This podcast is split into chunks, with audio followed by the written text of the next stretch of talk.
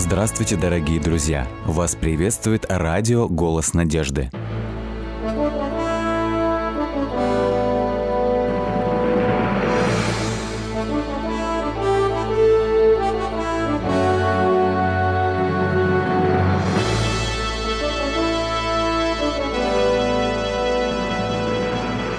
Радио «Телецентр Голос Надежды» приветствует вас.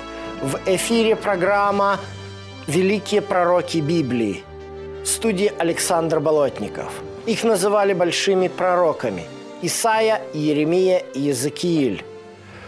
Авторы самых больших книг Священного Писания, без которых современный облик Библии невозможен. Пятая передача «Пророк Исаия и его время». И произойдет отрасль от корня Есеева, и ветвь произрастет от корня его. Эти слова все и иудеи, и христиане относят к Мессии. Корень Есеев – это выражение, относящееся к отцу Давида, говорящее о том, что Мессия явно своими корнями уходит дальше, нежели великий царь израильский Давид. Именно такой язык выбирает пророк Исаия для описания того, что Господь ему открыл, надлежит Мессии сделать. То, что этот текст говорит о Мессии, не вызывает сомнения ни у кого. Ибо второй стих говорит, «И почиет на нем Дух Господень, Дух премудрости и разума». Вот это выражение «Дух Господень» встречается дважды в книге пророка Исаи. Он повторится в 61 главе где сказано «Дух Господа Бога на мне, ибо Господь помазал меня благовествовать нищим, послал меня исцелять сокрушенным сердцем». Именно эти слова вызвали в синагоге города Назарета переполох, когда Иисус – которому дали прочесть из книги второ, э, пророка Исаии, объявил о том, что эти слова относятся именно к нему. Он есть помазанный Мессия. Я думаю, что для многих наших зрителей и слушателей не будет откровением – сказать, что слова Иисус Христос не являются фамилией и именем, которые ставятся в паспорт. Слово Иисус – это имя нарицательное от еврейского Иешуа – спаситель или спасение. Слово Христос переводит древнееврейское слово «машиах» и означает помазанник, помазывали в то время первосвященников и царей. Мы неоднократно замечали, как пророк Исаия проводит эту сюжетную линию в своей книге о помазанном царе младенца, который спасает Израиля. Но здесь это пророчество идет дальше, чем спасение Израиля. Написано, что он будет судить бедных. Написано, что по его пришествию волк будет жить вместе с ягненком, барс будет лежать вместе с козленком, корова будет пастись с медведицей, и детеныши их будут лежать вместе – Младенец будет играть над норою аспида, и дитя протянет руку свою на гнездо змеи. Мы видим, что пришествие отрасли из корня Есеева производит фундаментальные перемены не только в Израиле, но и во всем мире – написано, вся земля в девятом стихе будет наполнена ведением Господа. Но здесь возникает очень важный вопрос, на который чрезвычайно сложно ответить.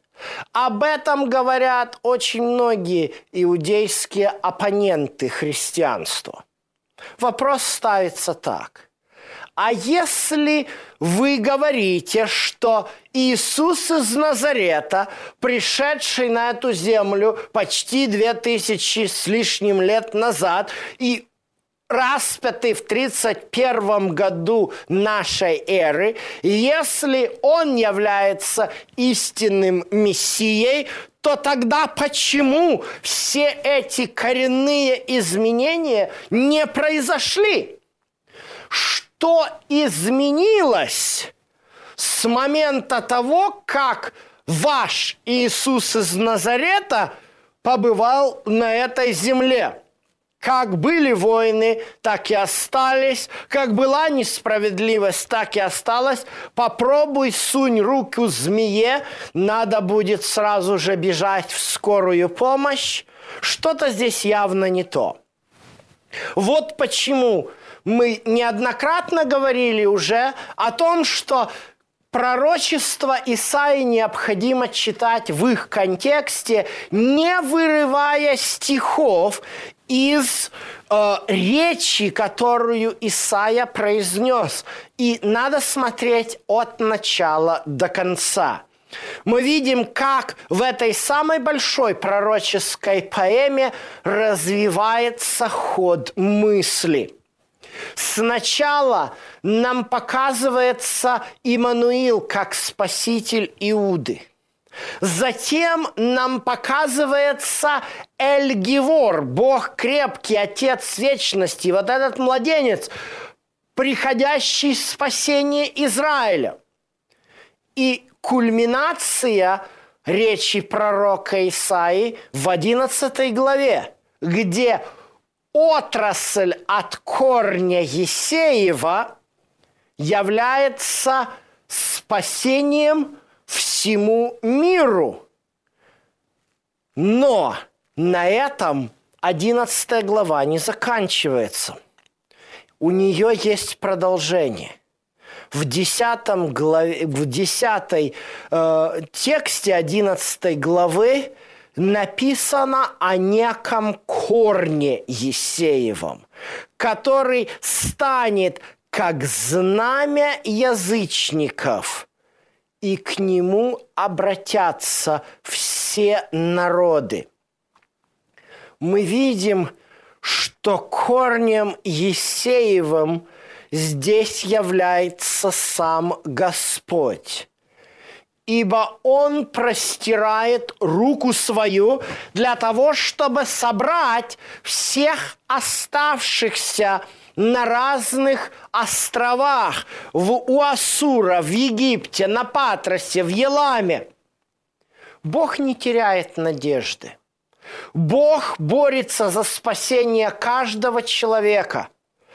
И несмотря на то, что уже десяти колен Израилевых нет, уже Северное царство прекратило и свое существование, и потеряло свою государственность, Бог все равно стремится спасти людей.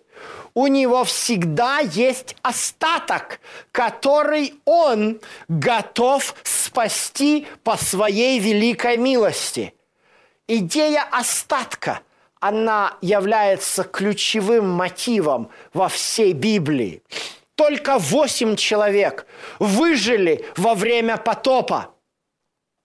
После того, как у Авраама родился Исмаил и Исаак, Божий народ продолжился в Исааке. Из двоих детей Исаака Яков стал отцом израильского народа – идея остатка прослеживается и в книге пророка Исаи. Вот что должно произойти, прежде чем случится вот это коренное преобразование мира. которое должен совершить отрасль из корня Исеева. Прежде чем это произойдет, Господь еще раз прострет свою руку к этому погибающему миру, чтобы спасти всех оставшихся, которые верны Ему. Интересно, как Бог сказал когда-то Илье, который убежал от гнева Изавели. Эта история произошла на горе Кормил. Известная библейская история о том, как Илья смог э, доказать всему Израилю, что Всевышний Господь есть Бог, а не Вал. После этого Иезавель, жена царя Ахава, решила убить Илью. Илья настолько разочаровался, что он просто убежал и дошел аж до горы Синай. И там на горе Синай он сказал, что кроме него никого больше на этой земле нет. Но Бог говорит ничего подобного. Есть еще семь тысяч в Израиле, которые не преклонили колено пред валом. Точно так же и здесь. Исаия говорит о том, что Израиль отступил. Исаия говорит о том, что Израиль нарушил завет с Богом – эти слова пророка Исаи часто вырываются из контекста и используются некоторыми христианскими так называемыми апологетами для развития мыслей о том, что вот на этом основании Бог отверг Израиль. Но мы видим, что это не так слова о собирании остатка Израиля Исаия черпает из книги Второзакония 30 глава, которой говорится о том, как Израиль поведет себя, если на него падут все проклятия за нарушение завета. И написано так, что когда придут все слова сии на тебя, и ты примешь их к сердцу своему среди всех народов, в которых рассеет тебя Господь Бог твой, и обратишься к Господу, тогда Господь возвратит пленных твоих и умилосердится над тобою, и опять соберет тебя – хотя бы ты был рассеян до края неба. Насколько милостив Господь. Удивительно, не правда ли? После того, как в предыдущих главах написано четко, прописаны всевозможные наказания, которые Господь посылает Израилю за его отступление, после всего этого Господь все равно протягивает свою спасающую руку. Это великая любовь и милость Божья.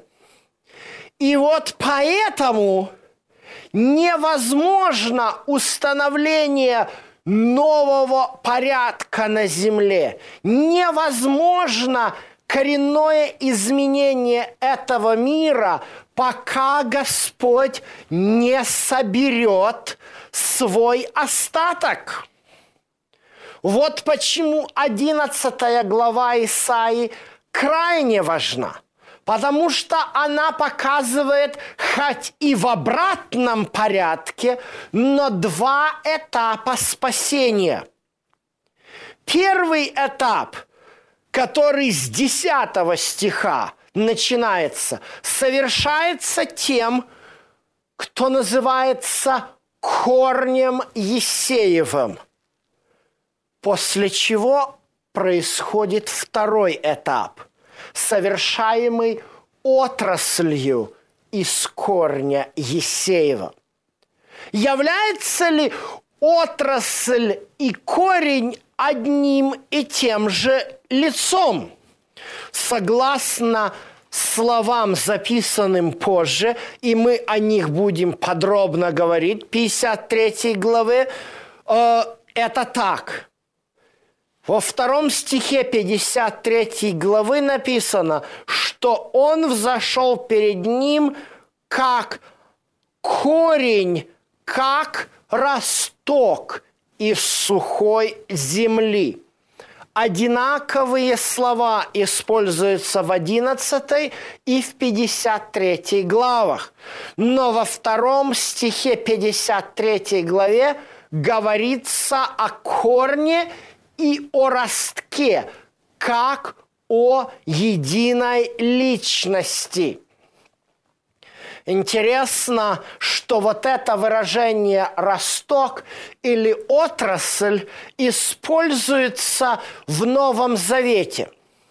Во второй главе Евангелия от Матфея написано о словах пророка, исполнившихся, что Иисус, когда поселился в Назарее – после того, как его семья вернулась из э, изгнания в Египет и поселилась в Назарете, назовется Назареем.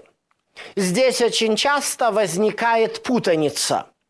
Дело в том, что думают э, на греческом языке еврейская буква «цаде» и еврейская буква «зайн» отображаются греческой буквой «зета».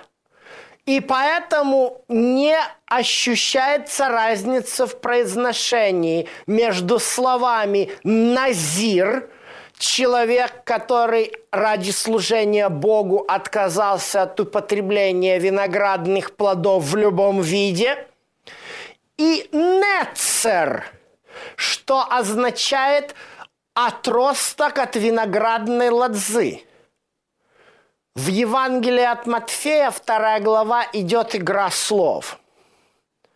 Слово «нацерет», название города, Назарет по-русски звучит на иврите, «нацерет» означает маленький отросточек от виноградной ветки. Именно на этом основании 11 главы Исаии – Матфей делает такую параллель и говорит, что Иисус, поселившись в Нацерете, назвался Нецером, как об этом сказано в 11 главе 1 стихе. Но вернемся к нашему основному э, сюжету. Что же делает корень? Мы уже выяснили, что корень и, рас, и отрасль – это одно и то же лицо. Корень делает очень важную работу.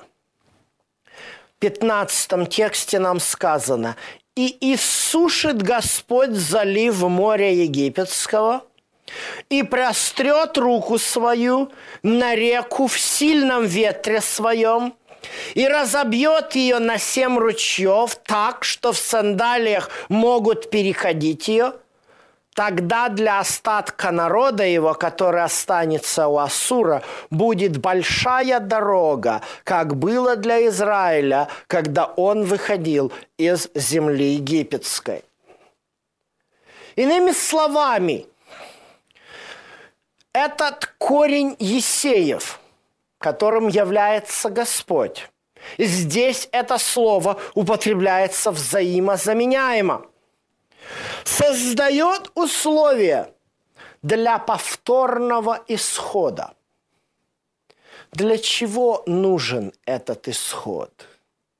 Он, пожалуй, нужен в духовном смысле для каждого человека. Ибо исход из Египта – это не просто политическое освобождение одного народа от рабства в другой стране. Рабство является для нас сегодня рабством греха.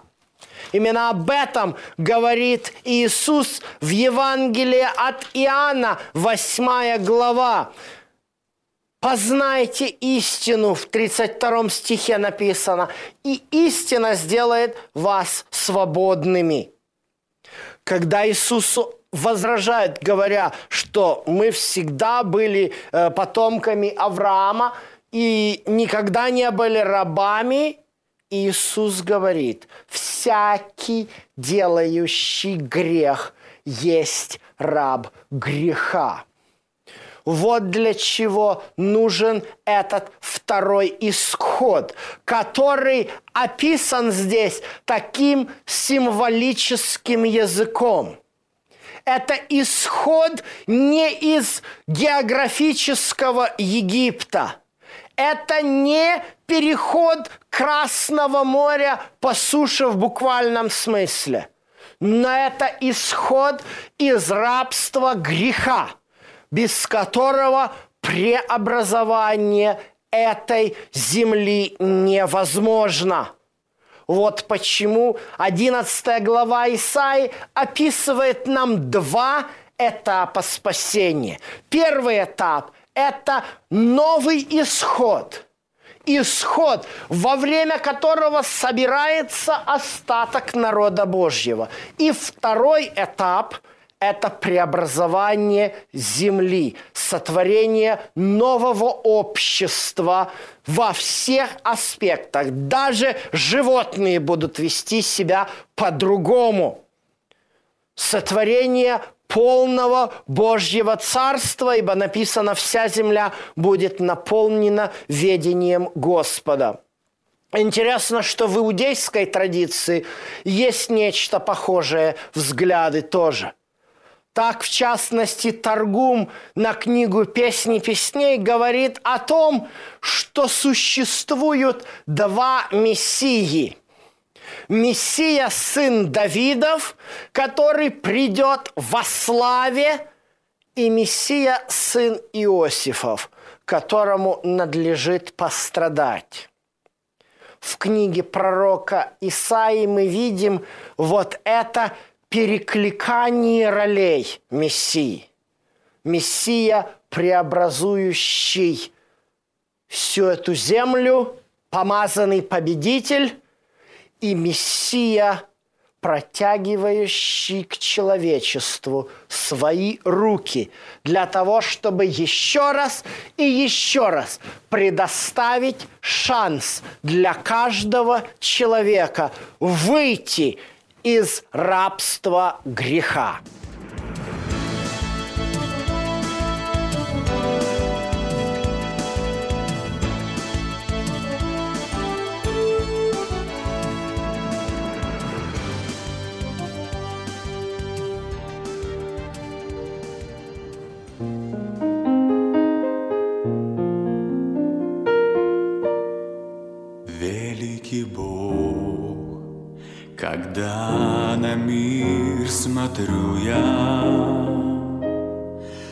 Все, что ты создал рукой Творца. На всех существ, кого свой свет даруя Питаешь ты любовью Творца. Когда поет мой дух, Господь тебе,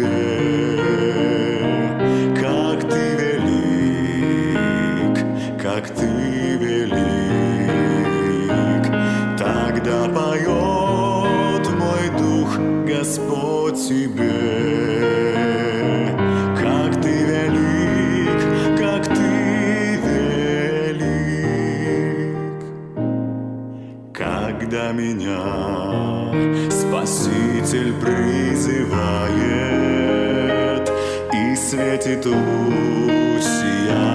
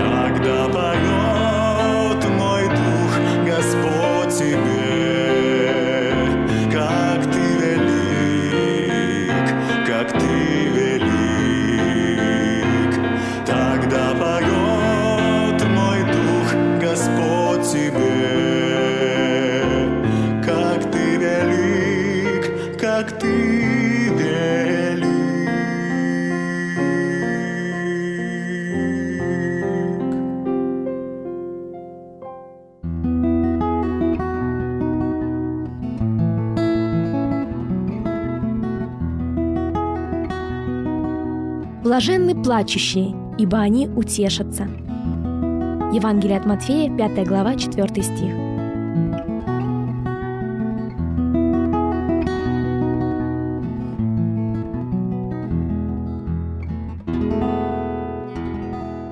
Дорогие друзья, вы можете оставить свои сообщения через WhatsApp и Viber по номеру плюс 7 915 688 7601 или позвонить нам на бесплатную линию, которая работает на территории Российской Федерации. Номер 8 800 100 ровно 1844.